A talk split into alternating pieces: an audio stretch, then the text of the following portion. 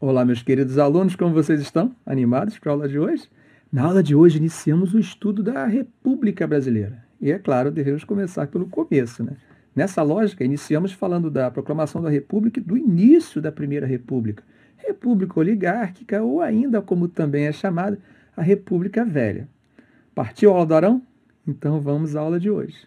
No dia seguinte à proclamação da República, embora boa parte da população não tivesse real noção do que tinha acontecido, as elites políticas, intelectuais e econômicas brasileiras, assim como boa parte da oficialidade, da caserna, dos castristas, ou seja, dos militares, nutriam expectativas acerca do Brasil após a monarquia.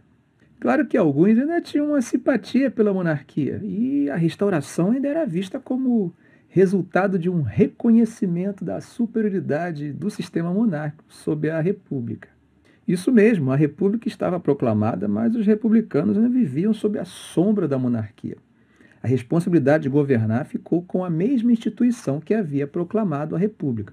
E Deodoro da Fonseca, o marechal, assumia a presidência provisória do novo Estado que nascia. Mas uma coisa estava clara: a ordem não poderia ser rompida e tentativas de quebrá-la seriam enfrentadas com repressão. A imprensa não perdia a oportunidade de fazer críticas tanto à monarquia derrubada quanto à república que se instalava. Para alguns era o nascer de uma nova era cheia de oportunidades. Para outros se mostrava uma decepção, pois não promovia mudanças realmente profundas. Depois de termos falado sobre a existência ainda de monarquistas, temos que falar que entre os republicanos havia diferentes expectativas acerca do Estado ideal. Entre os projetos principais podemos destacar dois, e esses dois estão relacionados aos anseios, em linhas gerais, de dois grupos. Mas quero chamar a atenção que aqui eu estou usando uma simplificação como recurso pedagógico. Como assim, professor Arão? Quando caracterizamos grupos dessa forma, estamos generalizando, simplificando, mas isso é feito conscientemente, sabendo que os dois grupos não são bolas de bilhar hermeticamente fechados e homogêneos. Quando eu te falar dos dois grupos, vai ficar mais fácil de entender. Os dois grupos eram os cafeicultores paulistas e o exército. Esses dois grupos haviam, de certa forma, composto parte importante do núcleo de forças que havia enfrentado e derrubado a monarquia. No entanto, o Exército, ou ao menos boa parte dele, possui um projeto ideal de Estado sensivelmente diferente do projeto pensado pelos cafeicultores paulista, mineiro, baiano e por aí vai. A autonomia, tão importante para essas forças regionais, era oposta à centralização que boa parte da cúpula do Exército desejava. Mas nesse momento inicial estava claro para todos de que o Exército era a instituição ideal para exercer o poder nesse tenso momento de instalação das instituições republicanas. Vai lá que os monarquistas se organizam e desfecham um contragolpe. É essa necessidade que leva Deodoro e Floriano ao poder. E como veremos, os civis só conseguiriam entrar no poder seis anos mais tarde. Esse longo período não pode ser explicado por uma convivência consensual longa entre a caserna e os civis. E por isso, ele é conhecido como República da Espada e se torna um dos mais instáveis de nossa história republicana. E olha que em nossa república o que não faltou foi instabilidade. Vamos ao governo provisório? Os problemas mais importantes gerados pela proclamação da República precisavam ser resolvidos. Como dirigir o país, uma república, sem uma carta constitucional? O autoritarismo de Odoro e a falta de apoio de importantes nomes da Armada, da Marinha, estavam entre os problemas desse momento. As instituições do Império deveriam ser extintas e uma Assembleia Constituinte eleita. Organizar eleições era o primeiro desafio. Um mês após a proclamação, o governo toma uma medida que causaria certo desconforto internacional foi o decreto chamado de a Grande Naturalização. Com esse decreto, todos os estrangeiros que estivessem no Brasil no dia 15 de novembro seriam considerados brasileiros. E caso não quisessem exercer essa nacionalidade, deveriam se dirigir a uma instituição pública para dizer que estava dispensando esse direito concedido. É muito comum destacarmos a Constituição de 1891 como fundadora do Estado laico. Mas o governo provisório de Deodoro não esperou a Constituição para efetuar a separação entre a Igreja e o Estado. Menos de dois meses depois da proclamação, para ser mais preciso, em 7 de janeiro de 1890, o presidente publicou um decreto proibindo o Estado de se envolver com questões religiosas. No primeiro artigo do decreto, o governo federal é proibido de produzir leis, regulamentos ou atos administrativos sobre religião. Lembram do sistema de padroado que havia sido implantado pela Constituição de 1824? Então, esse sistema é extinto pelo artigo 4 desse mesmo decreto. Outra medida importante tomada nesse momento inicial foi a nomeação de Rui Barbosa para ministro da Fazenda. O baiano Rui Barbosa era um intelectual de inteligência ímpar. Havia os que associavam sua inteligência às proporções avantajadas de sua caixa craniana. Chamavam-no carinhosamente de o Coco da Bahia. Era considerado um livre pensador, mas não era hermeticamente fechado. Ele chegava até mesmo a simpatizar com algumas ideias positivistas. Mas será que essa escolha alcançaria sucesso? Um dos objetivos da República, nesse momento inicial, era o de passar uma imagem de modernidade em contraposição à monarquia. O mundo moderno se industrializava, era o momento da segunda revolução industrial. O que o novo Estado brasileiro poderia fazer para fomentar esse processo no Brasil, que, como já vimos há duas aulas atrás, era incipiente? Bom, os impactos da abolição da escravatura para a economia eram claros. A lenta, mas progressiva migração do trabalho escravo para o trabalho assalariado aumentava a demanda por moeda, mas os bancos não possuíam liquidez suficiente para atender a essa demanda. Além disso, essa escassez monetária era fruto também da falta de uma cultura bancária no Brasil. Não era uma prática recorrente depositar dinheiro em bancos. Qual o problema disso? Os bancos ficam com baixa disponibilidade de recursos para crédito, e sem crédito, os investimentos são limitados. Como fomentar a industrialização nessas condições? Esse era um dos principais desafios de Rui Barbosa, o nosso futuro águia de Aia. Foi nesse contexto que foi lançado o plano que mais tarde ficaria conhecido como o encilhamento, ou política do encilhamento. Mas o que seria essa tal de política do encilhamento, professor? Foi uma política de expansão monetária, emissão de moeda. Não é que Rui Barbosa desconhecesse totalmente os riscos dessa política para a economia. Era que ele esperava que o crescimento da demanda por moeda fosse compensada por essa expansão monetária. Ou seja, se a oferta acompanha a demanda, ceteros paribus, tudo mais constante, não há depreciação ou apreciação da moeda. Esse emissionismo foi feito de uma forma totalmente estranha para os dias de hoje. Alguns bancos privados foram autorizados a emitir moeda. Além disso, houve uma espécie de desburocratização para a criação de sociedades anônimas. Os bancos agora, com esse dinheiro novo, poderiam emprestar, financiar projetos de indústrias. O problema é que naquela época já existiam brasileiros, se é que você me entende, e muitos se aproveitavam para conseguir crédito fácil, mas sem investir na produção, apenas no consumo. Além disso, especuladores aproveitam para ganhar dinheiro com a volatilidade do mercado. Enquanto parte dessas elites privilegiadas eu disse parte, não estou generalizando. Se aproveitavam dessas facilidades, alguns despejando seu dinheiro em apostas no Jockey Club. A demanda por moeda não se equilibra com a expansão monetária e a inflação acabou se abatendo fortemente sobre quem não estava se divertindo nessa festa, o povo, que teve que assistir a um surto inflacionário que beneficiava os cafeicultores e exportadores em geral, mas penalizava a população.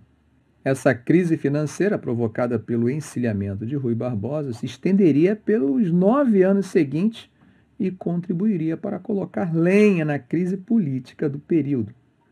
Para vocês verem como a situação era séria, essa inflação, que também pode ser vista como uma desvalorização da moeda, aumentava o valor da nossa dívida externa em moeda estrangeira.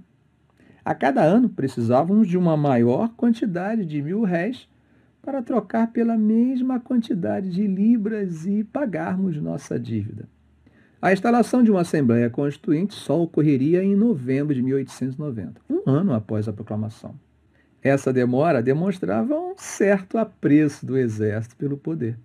As eleições para a formação da Assembleia Constituinte só aconteceria após pressão, principalmente das oligarquias paulistas, que, como já vimos anteriormente, tinha projeto diverso do positivista defendido pelos militares. O projeto, que já estava meio rascunhado por juristas como Rui Barbosa, foi debatido rapidamente e, três meses após o início dos trabalhos, o Brasil ganhava a sua primeira Constituição Republicana, a Constituição Federal de 1891. Quais seriam as principais inovações da segunda Constituição do Brasil e primeira da República? Bom, além da inauguração de um Estado laico e da criação do registro civil, a forma de Estado estabelecida pela Carta era o federalismo, garantindo autonomia para os Estados. Essa federação era inspirada em grande parte nos Estados Unidos da América. Não é por acaso que o nome do nosso Estado republicano passou a ser Estados Unidos do Brasil. Nós já estudamos o que é uma federação, né?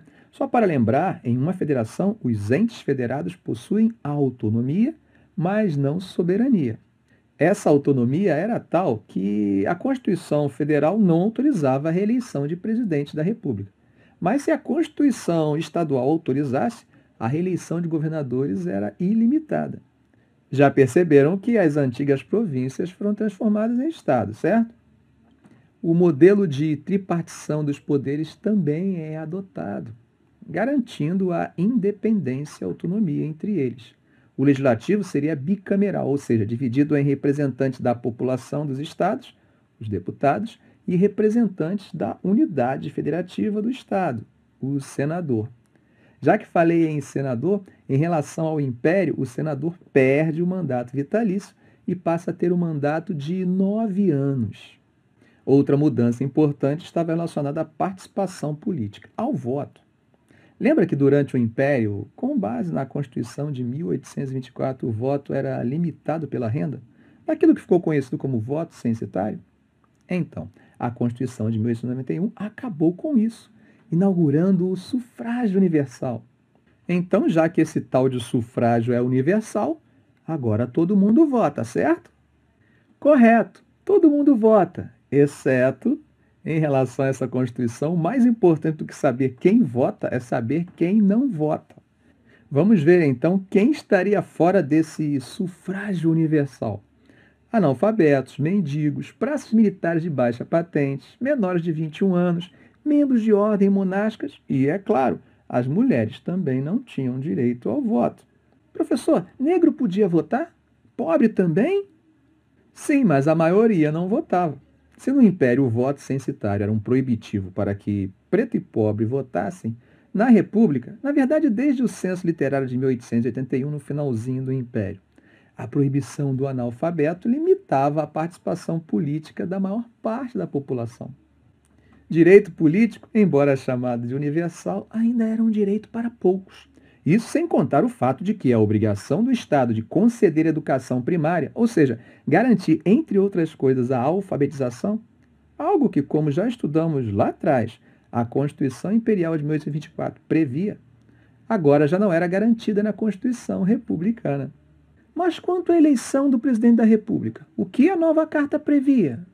O presidente da República seria eleito de forma direta, mas, excepcionalmente, o primeiro presidente seria eleito de forma indireta, ou seja, a própria Assembleia Constituinte ficaria responsável pela escolha de nosso primeiro presidente da República no modelo constitucional.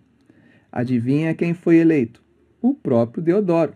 Iniciava-se o governo constitucional de Deodoro. Apesar de um certo espírito autoritário, o governo provisório era coisa do passado.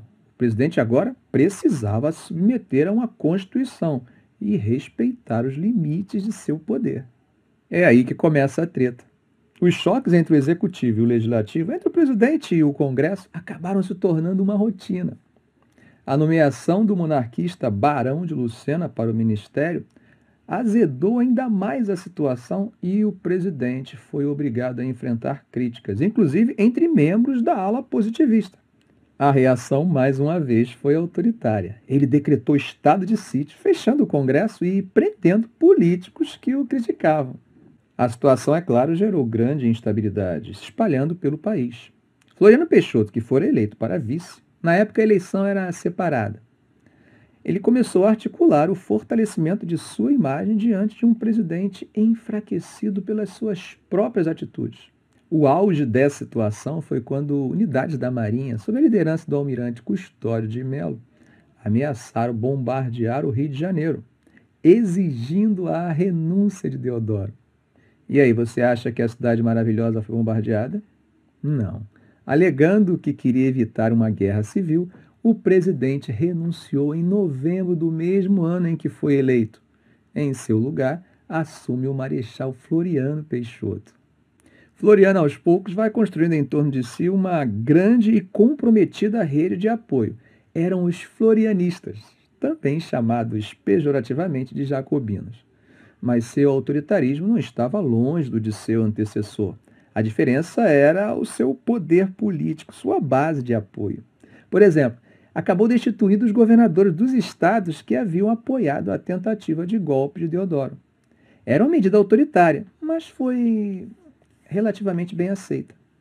Procurou angariar a simpatia da população, aprovando medidas como a construção de casas populares, tabelamento de preço dos aluguéis, o que, além de agradar os inquilinos por questões financeiras, alimentava o antilusitanismo, que estava forte naquele momento.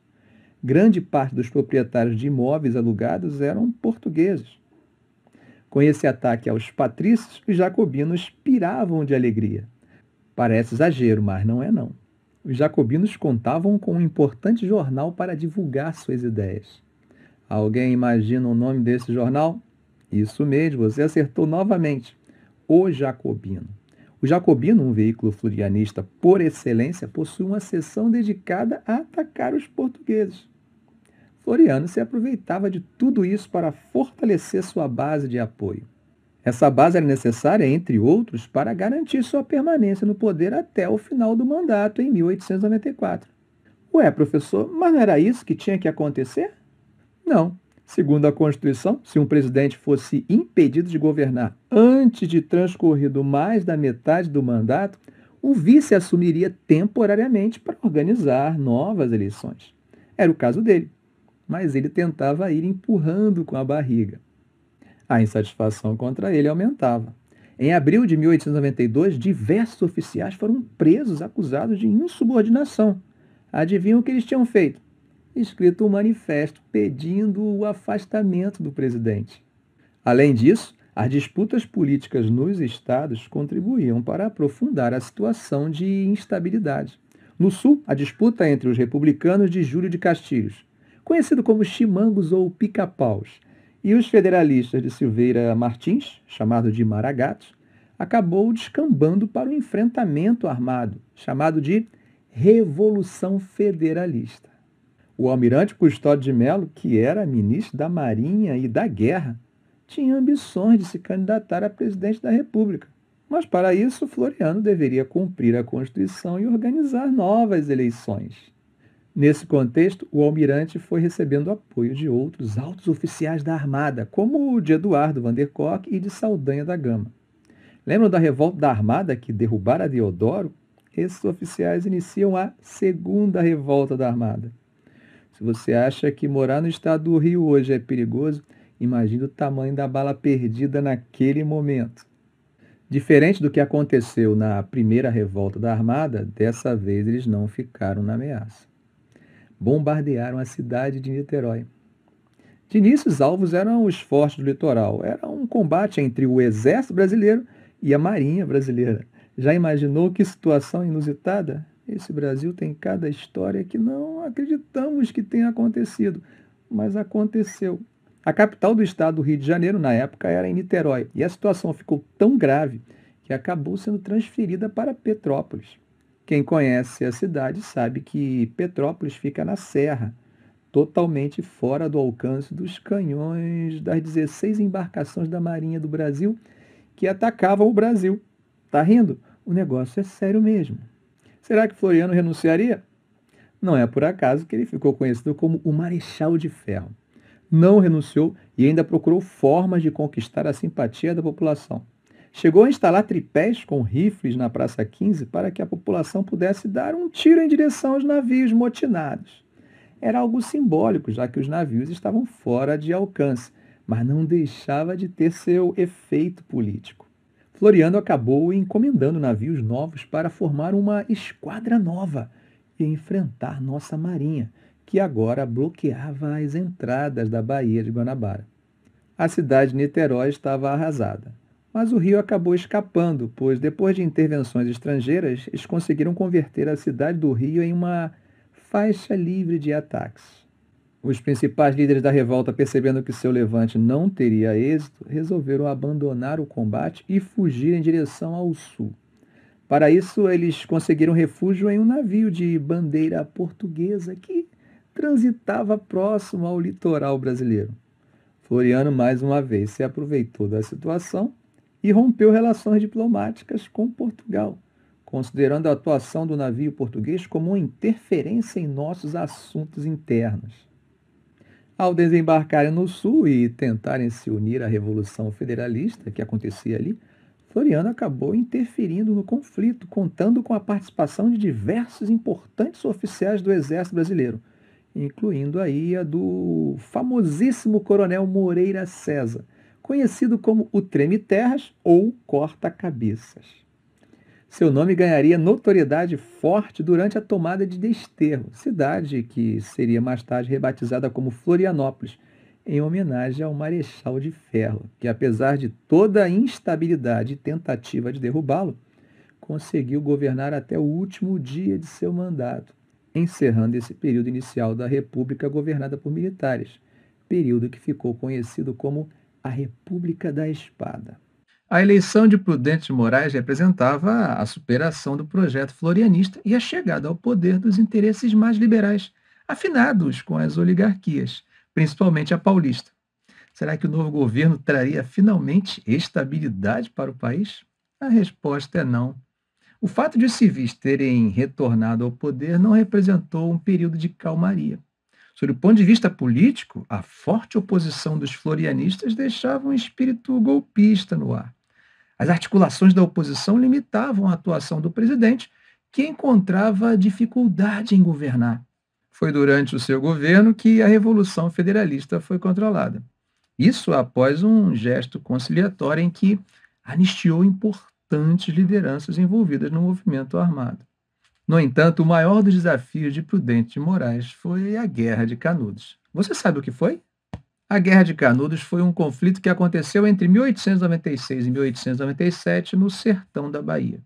Não há uma única explicação para o levante, que faz parte daqueles movimentos que a historiografia denomina de movimentos messiânicos.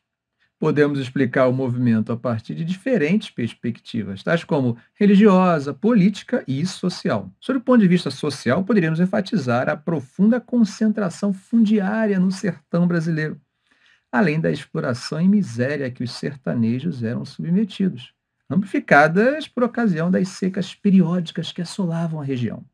Sob o ponto de vista religioso, poderíamos identificar o catolicismo místico praticado no interior do país, locais onde os braços oficiais da igreja tinham dificuldade de chegar, abrindo espaço para a atuação dos chamados beatos.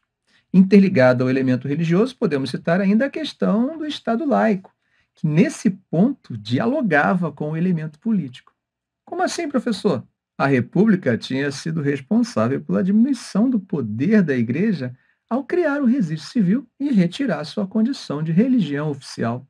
Para os religiosos, a República era inimiga de Deus, enquanto a monarquia a protegia sob o manto do sistema de padroado. É nesse contexto que um beato simpático do sebastianismo, com suas prédicas, arrasta a multidão atrás de si, com promessas de um mundo diferente. Na região que hoje conhecemos como Belo Monte, eles iniciam a construção do Arraial de Canudos. Antônio Conselheiro, como era conhecido o Beato, lidera um modelo comunitário que atraía cada vez mais população sertaneja para a região.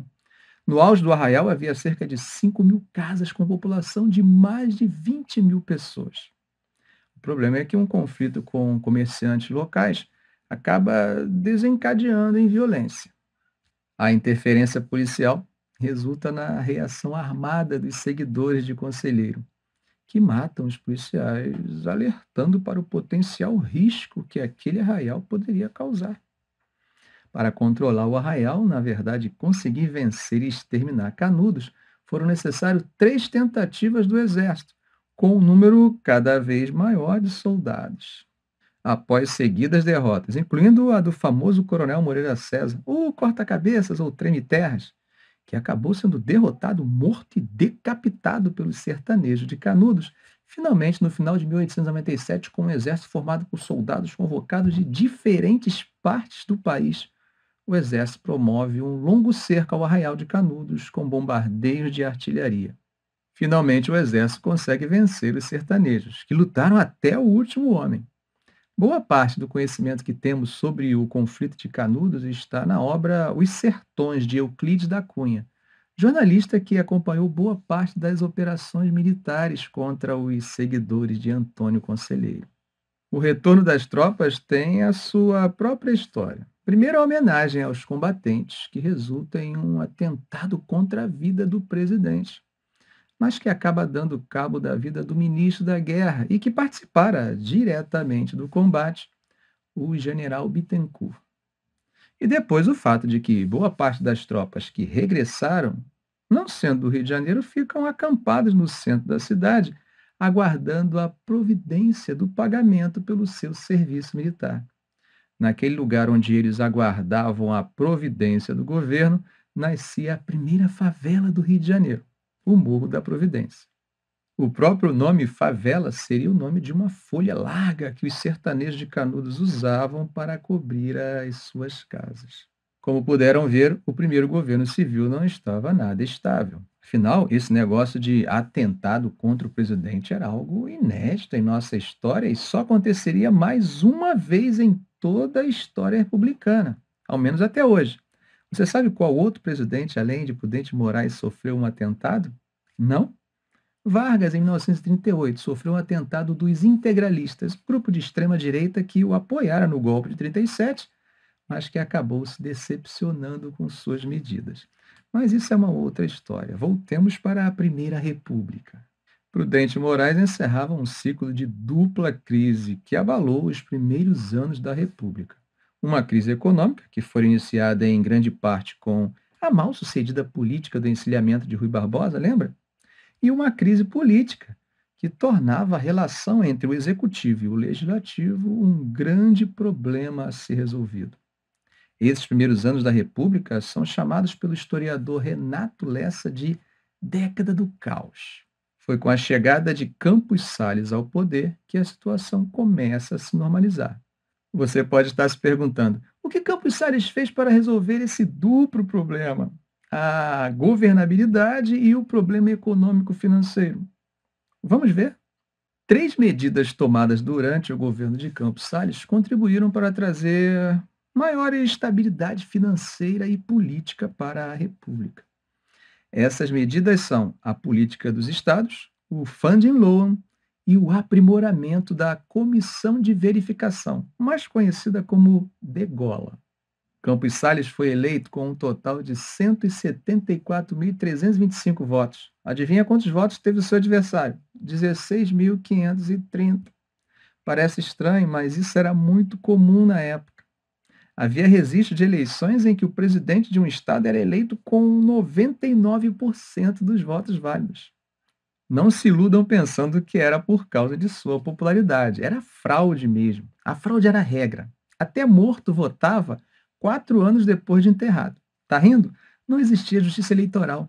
Certo dia, Campos Salles escreveu em seu diário mais ou menos assim. Eu queria saber como esse Borges de Medeiros, que na época era indicado de Júlio de Castilhos, consegue ganhar a eleição com 99% dos votos. Ele mesmo responde: Saber eu sei como, mas o que interessa é que ele me apoie.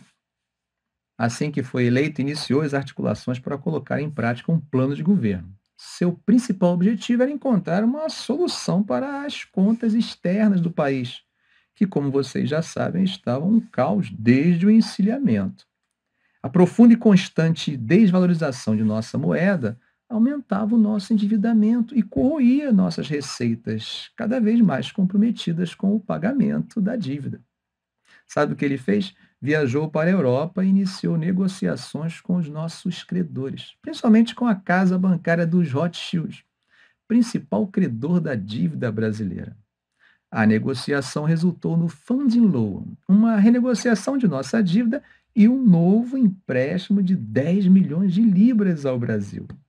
Em relação à renegociação da dívida antiga, ficaríamos 13 anos sem pagar o principal e 3 anos sem pagar o serviço da dívida, ou seja, os juros. Em contrapartida, exigiam que o governo brasileiro desse como garantia aos credores a renda da alfândega do Rio de Janeiro. Além disso, estipularam que deveríamos queimar em praça pública uma quantidade de moeda nacional equivalente a um percentual do empréstimo. Foi um negócio da China. Poderíamos respirar aliviados por 13 anos. Será que Campos Salles seria responsável ou aproveitaria para gastar? Seria responsável sim. A disciplina fiscal do presidente acabou lhe rendendo uma popularidade não muito boa. Ganhou o apelido de Campos Selos, devido a novos impostos que criou. Isso sem contar o corte gasto do governo um verdadeiro pão duro. Ele e seu ministro da Fazenda, Joaquim Murtinho, promoveram um corte de investimento e forte controle dos salários do funcionalismo público. Agora que você já sabe como ele resolveu a situação financeira, ou seja, com o funding loan, vou te contar como ele conseguiu garantir a governabilidade. Compreendendo como se organizava a base eleitoral no Brasil, ou seja, no campo, e como os coronéis, grandes proprietários de terra, controlavam o eleitorado de sua região, Campos Salles formulou a política dos estados, mais conhecida como política dos governadores.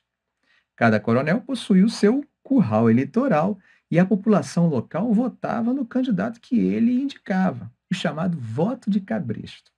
Esse coronel poderia eleger um vereador ou até mesmo um prefeito, mas para a eleição de um governador, deputados ou senadores, era necessário um número de votos que, na maioria dos casos, o coronel não era capaz de conseguir.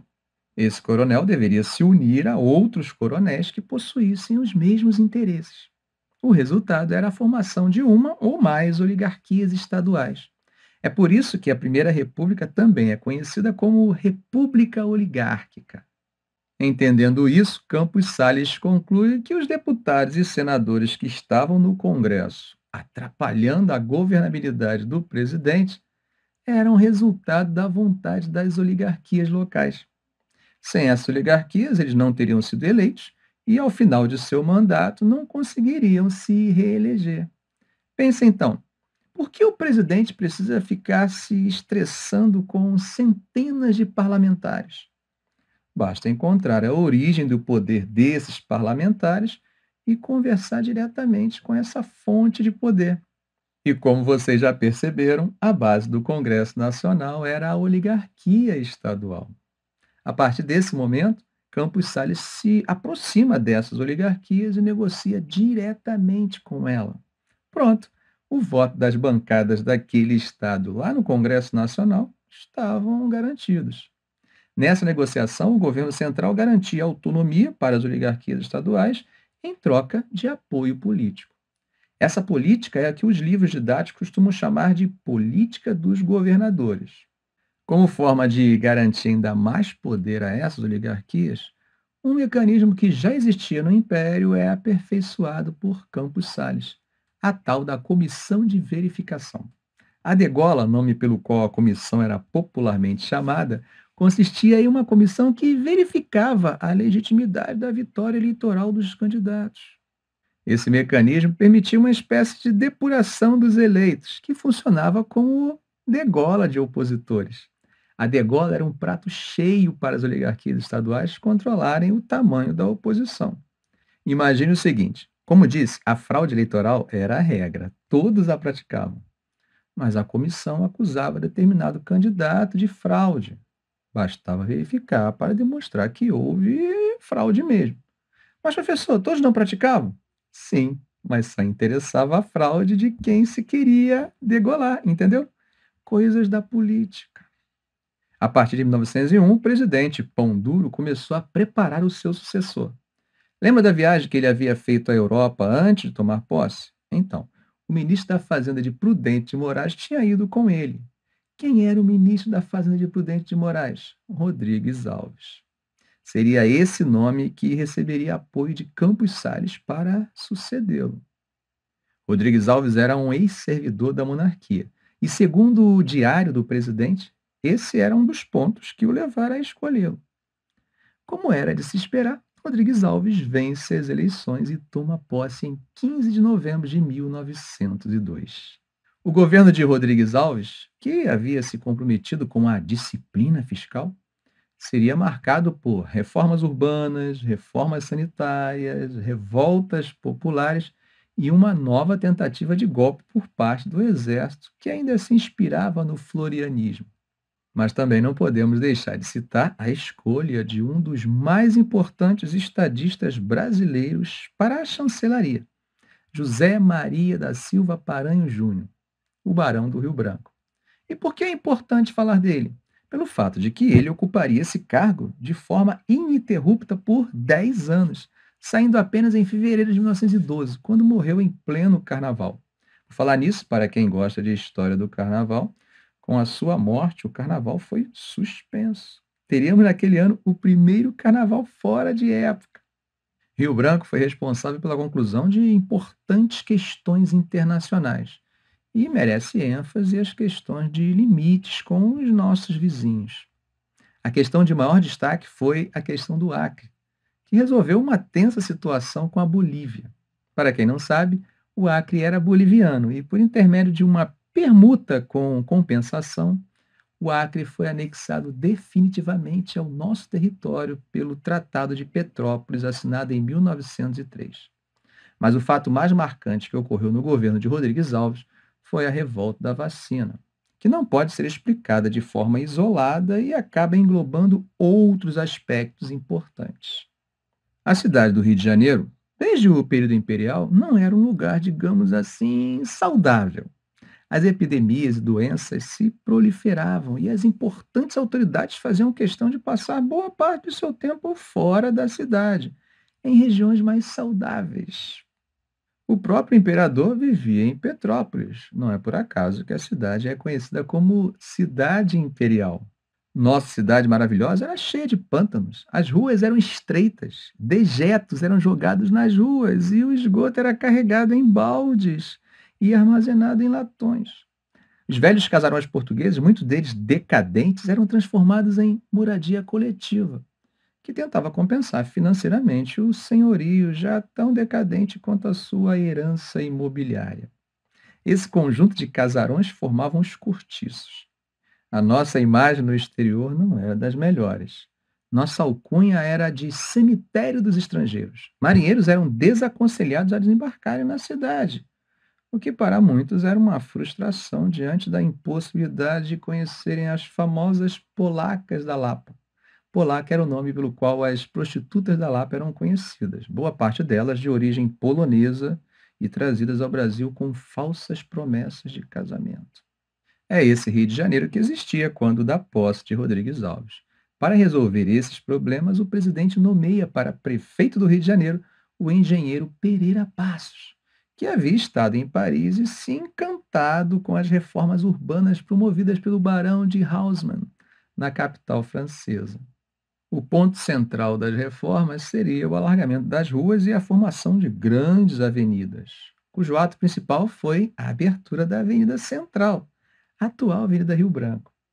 Claro que para isso, diversos cortiços deveriam ser derrubados, desalojando grande número de populares de suas moradias um conjunto de medidas legais acabaram concentrando poderes nas mãos do prefeito, que passou a promover uma verdadeira cruzada pela higienização da cidade, com regras para o comércio e para os pedestres que se deslocavam pela cidade, além de regras para as construções urbanas.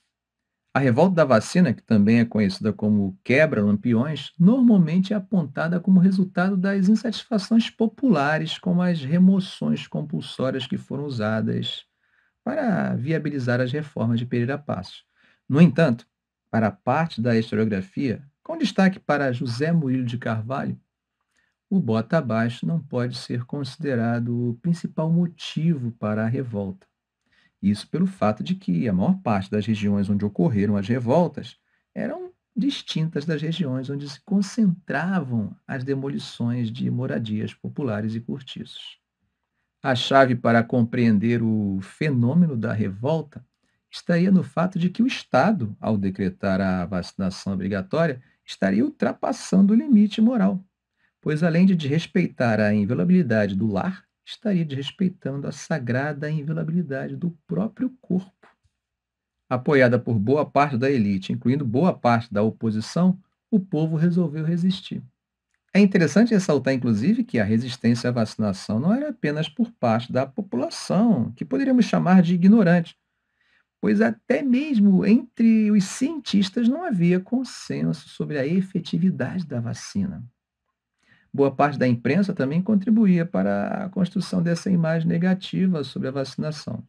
E é claro que grupos de florianistas se aproveitavam dessa insatisfação popular para criar um clima adequado para um levante militar que pudesse implantar uma república de base positivista.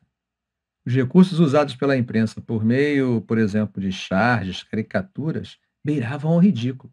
Os caras chegavam a afirmar que o governo desejava bovinizar o povo. Como no processo de produção da vacina usavam o boi como cobaia, as pessoas já comentavam nas ruas de que a vacina era feita de pus de vaca e que alguns dias depois de tomá-la poderia crescer cascos no lugar de suas unhas. Mas o que foi realmente essa reforma sanitária, professor?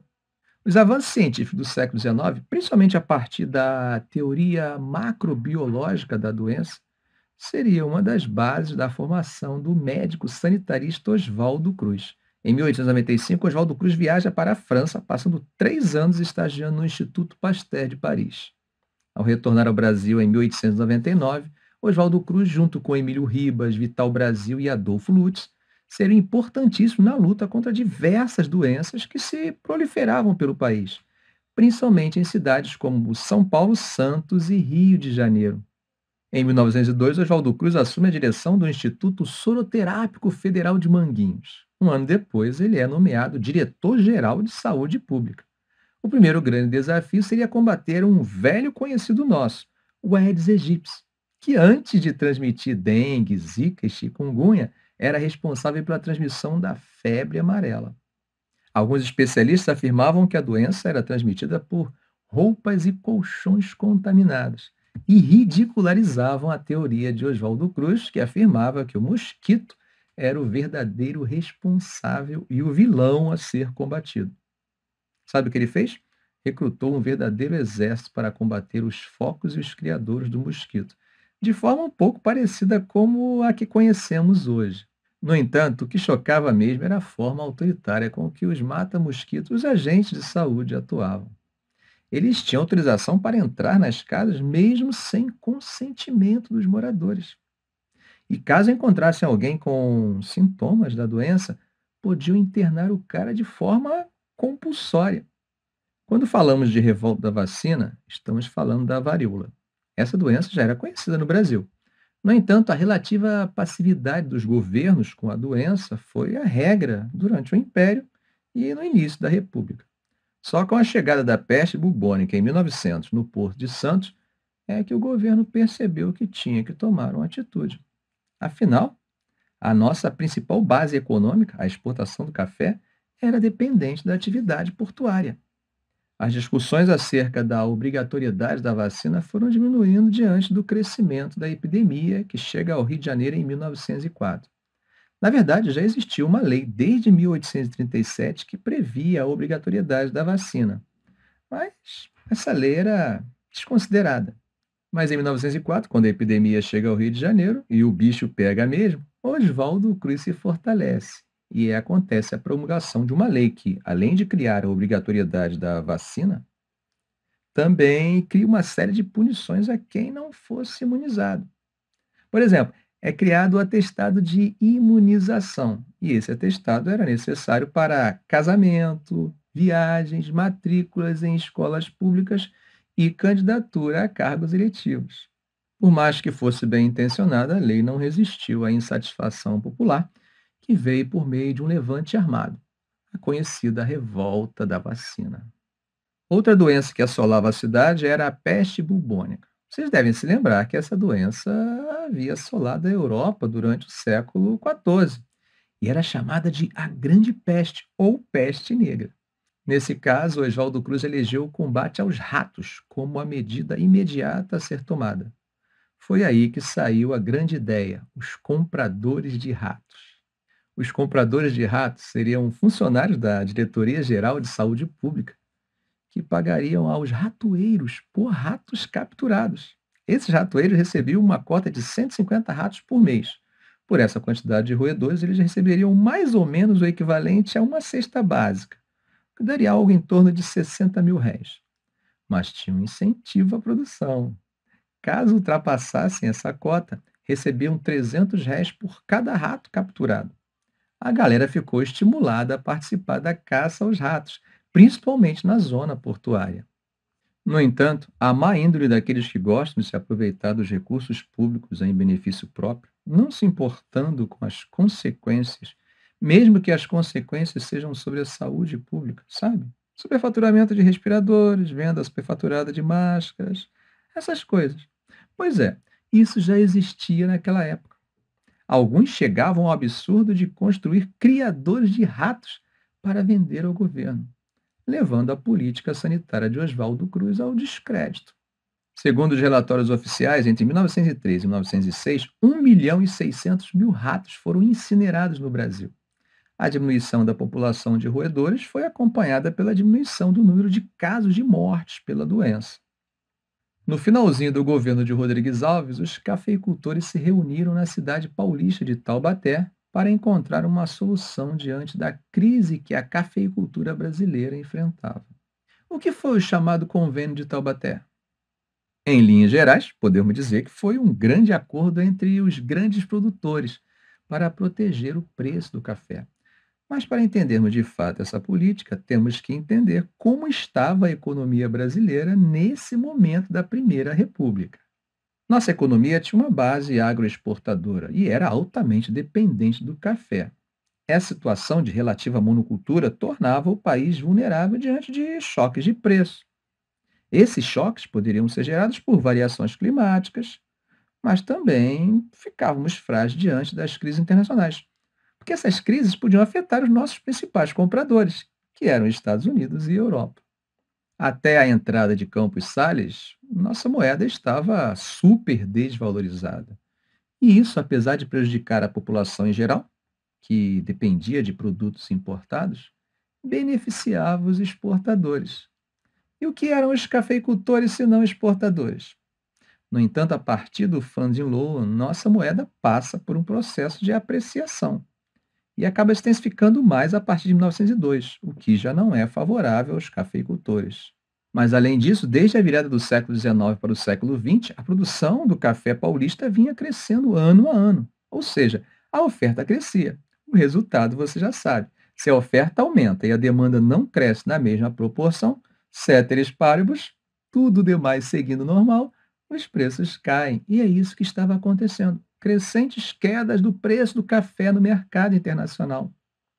Em 1905 acontece nova valorização de nossa moeda. Preocupados, os produtores promoveram um estudo que previu uma super safra para 1906. A situação era drástica, era necessário evitar o desastre.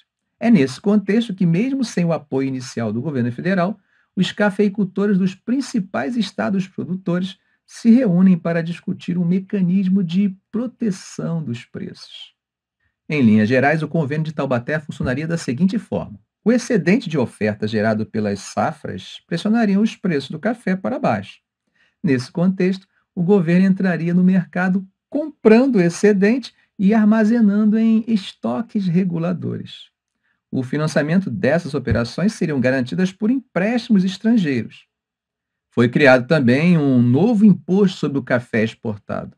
Claro que no longo prazo era necessário fomentar medidas que impedissem a expansão dos cafezais. Quando afirmo que o convênio de Taubaté foi a primeira medida de proteção dos preços do café brasileiro, fica evidente que o convênio não conseguiu resolver definitivamente o problema. Durante os primeiros anos houve certa manutenção dos preços. No entanto, é claro que esse mecanismo acaba incentivando a expansão da oferta pois acaba atraindo novos investidores que se sentem seguros para colocarem seu dinheiro em uma atividade em que os preços são garantidos pelo governo. Sem contar que o Brasil também impactava o mercado internacional de café, mas não tinha controle sobre a expansão da oferta estrangeira. Após o governo de reformas do paulista Rodrigues Alves, assume o poder o mineiro Afonso Pena. Como já dissemos na aula passada, apesar de o convênio de Taubaté ter sido acertado durante o governo de Rodrigues Alves, entre os principais estados produtores de café, a participação do governo federal nesse acordo só aconteceria durante o governo de Afonso Pena. Foi um governo mais curto do que o previsto, mas há alguns atos do seu governo que não podem passar em branco. Entre esses atos, eu destacaria um processo de relativo aumento do protecionismo, principalmente por meio de apreciação das taxas alfandegárias. Além disso, Afonso Pena também se preocupou em investir no modal ferroviário, que era o mais importante meio de transporte nacional. Em relação aos militares, Afonso Pena demonstrou vontade de modernizar o exército. A partir de 1906, na verdade o projeto durou até 1912, teríamos os nossos jovens turcos. Professor, que troço foi esse? Era uma associação com jovens que promoviam grandes reformas no arcaico e decadente Império Turco Otomano. No nosso caso, era uma espécie de dupla formação para os mais destacados jovens oficiais de nossas Forças Armadas. Os mais bem colocados eram enviados para cursar em uma das mais avançadas escolas de formação militar da época, a alemã. Ao voltarem ao país, passavam a gozar de grande prestígio na caserna.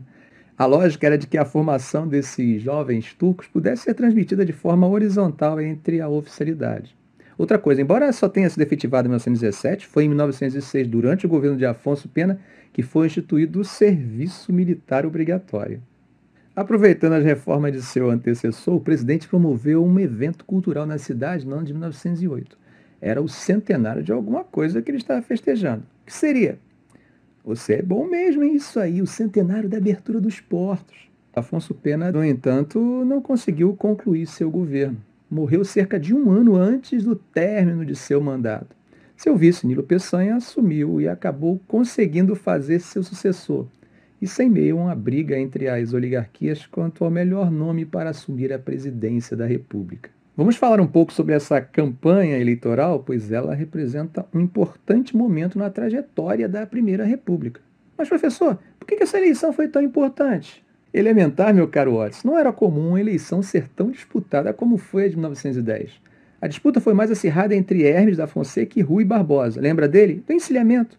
Então, só que sua imagem vinha ganhando força desde então gozando de grande prestígio desde a sua brilhante participação na Conferência Internacional de Haia de 1907, Rui Barbosa se apresenta como opção civil para enfrentar a candidatura do militar Marechal Hermes da Fonseca. Do lado de Hermes estava o presidente da República, que, como vocês já sabem, havia sumido após a morte de Afonso Pena. O racha nas oligarquias se mostrava também no apoio que o Partido Republicano Rio-Grandense dava à candidatura de Hermes. A campanha civilista de Rui Barbosa enfrentava o Hermes, o candidato que se arvorava de guardião da ordem e tinha como proposta a chamada política das salvações, ou simplesmente salvacionismo. Essa política foi marcada por intervenções nos estados e tinha como objetivo renovar a política brasileira que estaria dominada por setores oligárquicos. Rui Barbosa foi derrotado e o Marechal Hermes assume e começa a colocar em prática o seu projeto. A política de intervenções chega a tal ponto que, em 1912, a cidade de Salvador acaba sendo bombardeada sob ordens do coronel Sotério de Menezes. E é claro que isso acaba desencadeando uma crise no governo do Marechal. Mas nada é tão ruim que não possa piorar. O exército brasileiro é derrotado diversas vezes em sua tentativa de sufocar um levante de fanáticos religiosos liderados, durante algum tempo, por uma menina de menos de 15 anos. Era a Guerra do Contestado. Um daqueles movimentos que, possuindo certa semelhança com Canudos, faz parte dos chamados movimentos messiânicos ou milenaristas. A guerra envolvia tanto elementos religiosos quanto disputas territoriais entre Paraná e Santa Catarina. Os sertanejos eram fanáticos e leitores de romance de cavalaria. Possuía uma espécie de grupo de elite denominado Pares de França, em alusão à história da cavalaria medieval. Esse conflito foi tão importante que inaugurou o uso de aviões em combate, se bem que foi apenas para reconhecimento de terreno. Ah, e só por curiosidade, nesse conflito morreu o nosso primeiro piloto militar. A Marinha Brasileira havia passado por um processo de modernização comprado navios modernos. Os principais deles eram o encoraçado Minas Gerais e São Paulo. E é exatamente nesses navios que acontece um importante levante no ano de 1910. Foi a chamada Revolta da Chibata. Pelas próprias características operacionais da Marinha, a integração com as transformações sociais se manifestava de forma mais lenta. Se a integração do negro à sociedade era problemática, na Marinha era muito pior, prevalecendo até mesmo algumas formas arcaicas de recrutamento. A marujada era majoritariamente negra e isso contribuía para a manutenção de regulamentos disciplinares muito próximos aos usados na escravidão. Na falta do pelourim, usava-se o mastro central para a aplicação de castigos físicos e para isso usavam a chibata. Foi exatamente os maus tratos por parte dos oficiais, as péssimas condições de alojamento que provocaram o levante. Mas o estopim mesmo veio após o marinheiro Marcelino Rodrigues ser condenado a levar um número de chibatadas além das 25 previstas pelo Código Disciplinar. Sob a liderança do marujo negro João Cândido, os marinheiros dos dois modernos navios Minas Gerais e São Paulo, além do Bahia e do Deodoro, se sublevaram e ameaçaram bombardear a cidade do Rio de Janeiro com os modernos canhões desses encoraçados. As palavras de ordem eram Viva a liberdade e abaixo a chibata. O poder de fogo dos rebeldes acabou levando o governo a negociar. Eles acabaram aceitando discutir o fim dos castigos físicos desde que os amotinados entregassem os navios. Embora tenham sido anistiados, um tumulto promovido por navais na Ilha das Cobras resultou na prisão de diversos líderes da revolta, incluindo aí na de João Cândido. Ele ficou preso em um calabouço com mais de 17 companheiros durante três dias, em condições tão precárias que apenas ele e mais outro marinheiro sobreviveram. Você deve estar curioso como isso aconteceu, né? O espaço era pequeno e destinado a apenas seis prisioneiros. A ventilação era baixíssima e os carcereiros, alegando desinfecção, jogaram cal dentro do calabouço. A maioria morreu por asfixia. É, parece que o governo de Marechal Hermes começou bem, né? Mas tem mais. Ainda no governo de Hermes aconteceu a chamada Sedição de Juazeiro, cidade considerada santa pelos fiéis da região. Grupos de fiéis e cangaceiros, liderados pelo padre Cícero Romão Batista, resistiram à invasão da cidade por tropas oficiais. O confronto tinha como pano de fundo o fervor religioso, mas na verdade se caracterizava realmente por disputas políticas entre coronéis da região. Como vocês puderam perceber, a instabilidade foi a marca de Marechal Hermes. Mas, professor, será que não tem um assunto mais agradável sobre o governo de Hermes que você possa contar para gente? Deixa eu ver. Hermes se casou durante o seu mandato e a sua esposa já dá uma história à parte. Era uma daquelas mulheres à frente de seu tempo e fugiu um pouco do que se esperava de uma socialite. O nome dela era Nair de Tefé. Os intelectuais e a sociedade piravam com as invenções dela. Casou-se com o viúvo marechal, que na época tinha 57 anos. Sabe quantos anos tinha Tefé? 27. Nunca um palácio presidencial foi tão animado. Ela organizava saraus no palácio. Se fosse hoje, acho que rolava até um funk. Na época, ela incluía no repertório o machiste de Chiquinha Gonzaga e ainda tocava junto com os músicos. Piano, professor? Não, violão. Que, ao contrário de hoje, era um instrumento de péssima reputação. Coisa de preto, de populacho. Mas o escândalo chegou ao ápice mesmo quando a primeira-dama abriu o palácio para a música Corta Jaca de Chiquinha Gonzaga. Até o intelectual Rui Barbosa se manifestou publicamente por meio do jornal. Dá só uma olhada no que o Águia de Aia falou sobre o evento.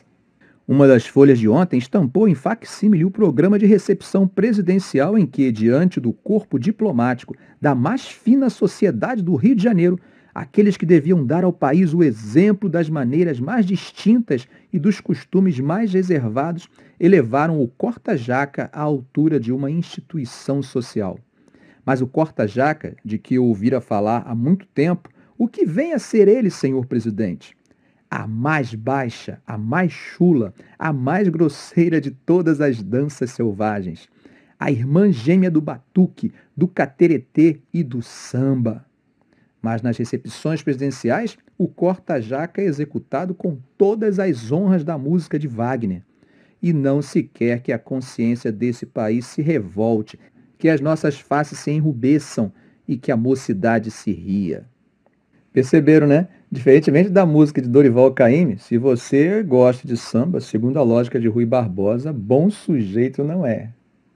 Na cabeça das oligarquias, o erro que havia permitido a chegada de um militar ao poder não poderia se repetir. Foi nesse contexto que, em 1913, representantes de São Paulo e Minas Gerais firmaram o Pacto de Ouro Fino. Por meio desse pacto, se viabilizaria efetivamente aquilo que ficou conhecido como política do café com leite. Marechal Hermes foi substituído por um dos presidentes mais desconhecidos de nossa história, Venceslau Braz, mas foi durante o seu governo que o mundo iniciaria a Primeira Guerra Mundial. Professor, o Brasil participou da Primeira Guerra Mundial? Para falarmos do Brasil no contexto de Primeira Guerra Mundial, é inevitável falarmos acerca da política externa do país no período. Conforme falamos em nossa aula anterior, durante 10 anos o Barão do Rio Branco dirigiu com maestria a nossa política externa. Sua morte em 1912 acabou dando a Lauro Miller a difícil tarefa de substituí-lo. O novo chanceler, em seu discurso de posse, afirmou: sucedo, mas não substituo. Entre os principais assuntos internacionais enfrentados por Lauro Miller ao longo de sua chancelaria, poderíamos destacar a celeuma entre o Brasil e a Argentina em relação ao café, o ensaio da formação da aliança com a Argentina e o Chile para a formação do ABC e as disputas com Rui Barbosa em relação à participação do Brasil na Primeira Guerra Mundial. Para vocês verem como essa disputa entre Rui Barbosa e Lauro Miller teve a sua importância, ela acaba levando à saída do chanceler da frente do Itamaraty. A posição de Miller era de neutralidade. Ele fazia uso, inclusive, da Constituição de 1891 para sustentar sua posição. No entanto, o acirramento do conflito e a repercussão na imprensa internacional acaba fortalecendo os belicistas que eram liderados por Rui Barbosa, a Águia de Aia. A entrada dos Estados Unidos em 1917 fortaleceu a posição de Rui Barbosa, em parte pela nossa posição americanista, que durante a gestão do Barão do Rio Branco havia sido pragmática. Essa posição americanista se fortalecia gradativamente pelo fato de que a nossa relação comercial, a nossa parceria comercial com os Estados Unidos também crescia. Podemos considerar também que mais de 40 navios mercantes alemães estavam ancorados em portos brasileiros desde o início da guerra. Caso o Brasil declarasse guerra aos alemães, esses navios seriam confiscados e o Brasil poderia usá-los, e como fez, tá? Chegando inclusive a alugá-los para os franceses. Sendo o único país da América Latina a participar diretamente da guerra, o Brasil ambicionava uma participação vantajosa nas negociações de paz. Depois do torpedeamento de dois navios brasileiros, o Paraná e o Tijuca, o Brasil rompe relações diplomáticas com a Alemanha. Miller não resistiu e afastou-se. Acabou abrindo caminho para a declaração de guerra. O estopim para nossa entrada no conflito foi o torpedeamento de mais um navio, dessa vez o Macau. O presidente Venceslau Braz declara guerra à Alemanha, revogando tratados de neutralidade. Nossa participação efetiva no front foi modesta. Uma divisão naval composta por quatro destroyers e o Belmonte, que era destinado ao transporte de guerra. Esse efetivo formava a DENOG, Divisão Naval de Operação de Guerra, que partiu em 16 de maio de 18 para a Europa. Também foi enviada uma equipe composta por nove oficiais aviadores da Marinha e do Exército para auxiliar nos combates aéreos, além de uma companhia de saúde composta por médicos, cirurgiões, auxiliados por estudantes e soldados do Exército. Esse grupo formou o Hospital do Brasil para tratamento de feridos de guerra. E como estava a questão social nesse momento, professor? Os trabalhadores já se manifestavam por direitos trabalhistas? Havia um movimento operário? Quando falamos de movimento operário, temos que considerar que esse movimento é paralelo natural ao processo de industrialização no Brasil. Embora o quantitativo de trabalhadores nas indústrias fosse extremamente inferior ao dos trabalhadores no campo, as características urbanas acabam contribuindo para uma comunicação mais eficaz e mais rápida, além de propiciar uma maior circulação de ideias. Esse movimento não era exclusividade do Brasil. A América Latina já vivenciava o movimento operário ao menos desde a virada do século. No Brasil, tínhamos baixa capacidade de organização, isso pelo fato de que possuímos poucos polos industriais, principalmente Rio de Janeiro e São Paulo. Com isso, não havia uma unidade nacional. Grande parte dos sindicatos eram influenciados pelos anarquistas, com destaque para o anarcossindicalismo em São Paulo. O crescimento da demanda por mão de obra acabou fortalecendo a política dos sindicatos, no momento em que os trabalhadores vivenciavam uma intensificação no horário de trabalho, o crescimento da inflação e uma defasagem salarial. Em 1917, em torno de 70 mil operários cruzaram os braços por uma semana. Exigiam melhores condições de trabalho e aumento salarial. O movimento foi tratado com grande repressão do governo, mas ao final chegou-se a um acordo e os trabalhadores receberam 20% de aumento. A partir de 1917, ano da greve geral, os anarquistas foram sendo substituídos pelos comunistas na organização dos sindicatos brasileiros, principalmente a partir de 1922, quando é fundado no Brasil o Partido Comunista Brasileiro. Vamos começar a falar agora sobre a última década da Primeira República e sobre a sua crise. E para suavizarmos um pouco, vamos falar de cultura, de arte, da Semana de Arte Moderna ou simplesmente da Semana de 22. O ano de 1922 foi de grande efervescência cultural, política e social. Afinal, festejávamos o centenário de nossa independência e a data não poderia passar em branco. Entre os eventos importantes daquele ano está a Semana de Arte Moderna. A semana era resultado de uma verdadeira revolução na inteligência cultural e artística brasileira. Eles estavam encharcados de ideias que contestavam a rigidez da técnica nas artes e na literatura. Tendências de vanguarda como o dadaísmo de Salvador Dalí, o futurismo de Iacono Bala, o expressionismo de Eduardo Montet e também o Pablo Picasso com o seu cubismo. Essas tendências apontavam para uma ruptura com a arte tradicional. As levas de imigração das primeiras décadas do século XX e o lento, porém constante processo de urbanização trazia certo foco para a cultura popular. Não podemos esquecer de como essa cultura popular, mesmo sofrendo críticas, já havia frequentado o Palácio Presidencial durante o governo de Hermes. A Semana de Arte Moderna ocorreu no Teatro Municipal de São Paulo entre os dias 11 e 18 de fevereiro daquele ano. Cada dia era enfatizado uma modalidade de cultura diferente, mas a tônica era a inovação. Alguns dos artistas dessa semana se destacariam na história intelectual, política e cultural do Brasil a partir de então. Nomes como de Mário de Andrade, Oswaldo de Andrade, Anita Malfatti, Menotti Del Pitti, Plínio Salgado, Heitor Villa-Lobos, Di Cavalcante e outros. Tarsila do Amaral, que teve um papel protagônico nesse momento do modernismo brasileiro, não participou da Semana de Arte Moderna, pois se encontrava em Paris. Logo na abertura, a apreciação das pinturas e esculturas espalhadas pelo salão provocou espanto e até mesmo repulsa por parte da plateia. Parece que eles não estavam preparados para uma renovação estética tão radical. No entanto, mais importante do que a semana foram os desdobramentos dela. Quando lemos em livros ou assistimos a alguns documentários, ficamos com a impressão de que a Semana de Arte Moderna foi um evento de grande repercussão no Brasil de 1922. Mas não se engane, pois a imprensa, grande parte formada por veículos conservadores, não prestou atenção ao movimento, ou quem sabe preferiu ignorá-lo mesmo. Entretanto, a força da Semana de Arte Moderna está em seus manifestos. Desses manifestos podemos destacar o Movimento o Brasil, o Movimento Verde e Amarelo e o Movimento Antropofágico. Esses diferentes movimentos demonstram que a Semana de 22 não produziu um discurso monolítico. O Movimento ao Brasil, lançado por Tarsila do Amaral e Oswald de Andrade em 1924, pregavam a produção pautada no primitivismo e livre dos modelos europeus. A ênfase em termos nacionais e a liberdade em relação aos modelos europeus permitiu uma certa dialética entre o primitivo e o moderno. Já o movimento verde e amarelo, que também foi lançado em 1924, tem como seus fundadores Menóquio Delpitia, Cassiano Ricardo e Plínio Salgado. Para esse movimento, que considerava o movimento para o Brasil uma espécie de nacionalismo afrancesado, eles criticavam o sistema ideológico dos quais o verde-amarelismo procurava se libertar. Apresentavam textos patrióticos e ufanistas e defendiam uma linguagem coloquial em contraposição às regras gramaticais. Já o movimento antropofágico, lançado em 1928, pode ser considerado uma atualização do movimento pau-brasil. Para Oswald de Andrade, o Brasil é antropofágico por natureza. Seu manifesto é um verdadeiro culto à mistura, à contribuição do outro, um grande não à ideia de cultura pura.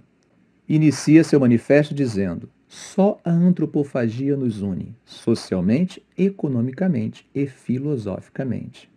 A metáfora de Oswald de Andrade defende que o outro, ao ser deglutido pela nossa cultura, contribui para a formação de uma cultura genuinamente brasileira. Devorar e absorver criticamente o inimigo, o outro, esse era o grande propósito previsto no Manifesto Antropofágico. Mas como seria a década de 1920 para a Primeira República? Quais foram os fatores que caracterizaram sua crise? Mesmo não sendo único, o sintoma da crise da década de 1920 que mais nos salta aos olhos é o movimento tenentista. Se nas primeiras décadas a insatisfação dos militares se manifestava por meio da alta oficialidade do exército, na década de 1920 seria a baixa oficialidade o agente dessa insatisfação. Para autores como Hélio Jaguaribe e Nelson Werneck Sodré, o movimento tenentista seria resultado direto da insatisfação das classes médias urbanas com a república oligárquica. No entanto, recentemente, pesquisas têm apontado que o apoio das classes médias ao movimento tenentista foi posterior ao início da década de 1920. Talvez esteja aí as razões do insucesso do movimento. Outro fator importante é que o movimento, que começou em 1922, não contava com o apoio da opinião pública, que os chamavam de revolucionários perigosos. Os três principais levantes do período foram os 18 do Forte, de 1922, o Levante de São Paulo, de 1924, e a coluna Miguel Costa Luiz Carlos Prestes. O ponto em comum entre esses três levantes era a tentativa de derrubar o governo oligárquico, que era considerado por eles um governo imoral. Arthur Bernardes acabava sendo considerado um avatar dessa imoralidade. Essa condição ganha força principalmente após o episódio das cartas apócrifas, que acabam esquentando os ânimos nas eleições de 1921. O primeiro levante iniciou-se com uma série de sublevações militares em Realengo e Copacabana. Em Copacabana, tenentes que resolveram marchar em direção ao palácio para depor Epitácio Pessoa e impedir a posse de Arthur Bernardes, enfrentaram as tropas regulares em plena praia, salvando-se apenas dois, Siqueira Campos e Eduardo Gomes. Era o desfecho dos 18 do Forte. Outro movimento importante do tenentismo foi a chamada Coluna Prestes, e acabou atraindo a atenção nacional entre 1924 e 1927. Em 1924, estourou uma revolta em São Paulo. Essa revolta faz parte do movimento tenentista, embora o comando dessa revolta estivesse nas mãos de um general da reserva, Isidoro Dias Lopes. Mas outros nomes se destacam como de Juarez Távora, Miguel Costa, Eduardo Gomes e João Cabanos. Após seguidas derrotas diante das tropas legalistas, uma parte dos oficiais rebeldes acabou marchando em direção ao sul, unindo-se aos oficiais gaúchos rebeldes, que eram liderados por Luiz Carlos Prestes. A coluna resolve marchar pelo território brasileiro. Eles acreditavam que encontrariam apoio por onde passasse e engrossariam as fileiras. Mas parece que não foram bem sucedidos, apesar de as táticas usadas por Prestes terem sido objeto de estudos militares até mesmo na União Soviética. Durante quase dois anos, Prestes e sua coluna percorreu 25 mil quilômetros, atravessando 11 estados da federação, evitando sempre confronto direto com as tropas regulares. O Cavaleiro da Esperança, nome pelo qual passou a ser conhecido, em 1927 acabou buscando refúgio na Bolívia, encerrando a atividade da coluna. O sucessor de Arthur Bernardes foi o representante paulista Washington Luiz, embora carioca de nascimento. Quando chegou ao poder, suspendeu o estado de sítio que vigorava ao longo de boa parte do governo de Arthur Bernardes. No entanto, com o lançamento da lei celerada, interrompeu a liberdade de imprensa, que havia sido restaurada recentemente. Os delitos ideológicos poderiam levar o responsável à prisão. Com o lema Governar é abrir estradas, investiu na construção de vias, mas se negou a atender os cafeicultores, que se preocupavam com a diminuição do preço do café no contexto da crise de 1929.